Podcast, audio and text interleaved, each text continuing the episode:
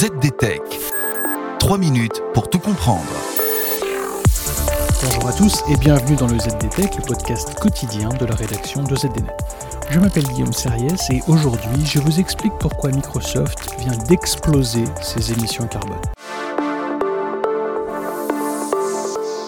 2021 a été une année record pour Microsoft. La société a vu son chiffre d'affaires croître de 20% et ses émissions de carbone ont augmenté de 23% en un an. Et nous allons voir à quel point tout ceci est lié. Car c'est bien la croissance de l'activité de cloud computing de Microsoft, Azure, et des ventes de produits comme la Xbox qui sont à l'origine de l'augmentation des émissions carbone de Microsoft. Une telle explosion des émissions carbone a comme conséquence de faire renoncer Microsoft à son objectif, annoncé pour la première fois en 2020, de devenir neutre en carbone d'ici 2030. Dans le détail, Microsoft répartit ses émissions de carbone en trois catégories. D'une part, les émissions directes provenant des combustibles fossiles utilisés sur les sites de l'entreprise. D'autre part, les émissions indirectes provenant de l'achat d'électricité pour faire fonctionner les centres de données, les bâtiments et les campus de l'entreprise. Et enfin, les achats de biens et de services, le carburant, les déchets, les voyages d'affaires, les déplacements des employés ou encore l'utilisation des produits vendus par Microsoft. Vous vous en doutez,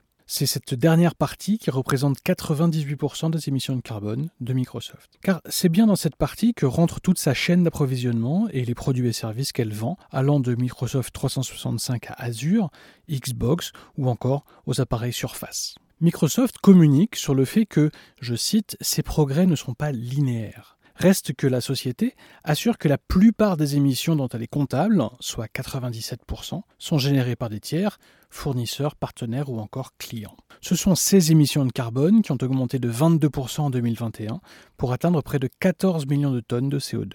Et c'est un véritable retournement de tendance pour Microsoft. Depuis 2018, les émissions de carbone de Microsoft avaient légèrement diminué d'année en année. Ce qui illustre la croissance des ventes de cloud computing et d'appareils, c'est la conséquence de la croissance du télétravail et des cours en ligne lors de la pandémie de Covid-19. Microsoft promet des mesures plus fermes pour continuer à réduire ses émissions de carbone. Côté Xbox, l'entreprise assure qu'elle va fabriquer des appareils plus durables, notamment au niveau du mode de veille Energy Saver, qui consomme moins d'énergie que le mode veille classique. De nouveaux matériaux utilisés pour fabriquer les appareils sont aussi à l'étude, ainsi que la suppression des emballages plastiques. Et voilà, normalement on a fait le tour du sujet. Pour en savoir plus, rendez-vous sur zdnet.fr et retrouvez tous les jours un nouvel épisode du ZDTech sur vos plateformes de podcast préférées. ZDTech. 3 minutes pour tout comprendre.